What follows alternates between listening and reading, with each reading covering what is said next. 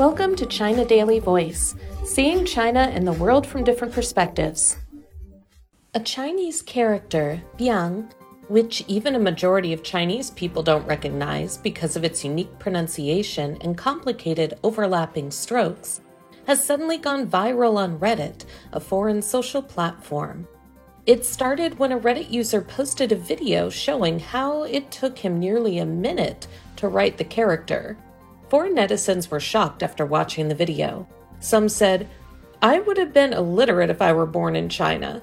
Others said jokingly, I thought he was going to draw a QR code. So is he writing an essay, a sentence, or just one word? Actually, even in the Chinese contents, the character biang is rarely seen.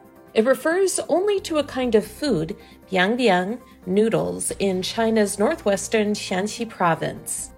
Alternatively known as Youpo Chemian in Chinese, the noodles, touted as one of the eight strange wonders of Shaanxi, are described as being like a belt, owing to their thickness and length.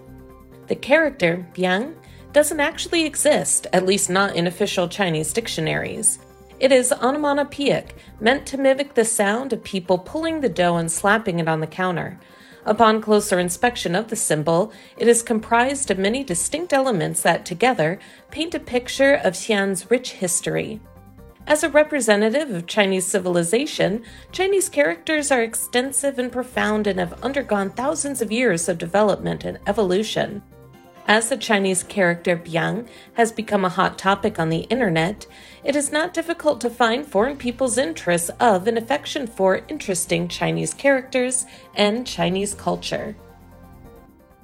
That's all for today. This is Stephanie, and for more news and analysis, buy the paper. Until next time.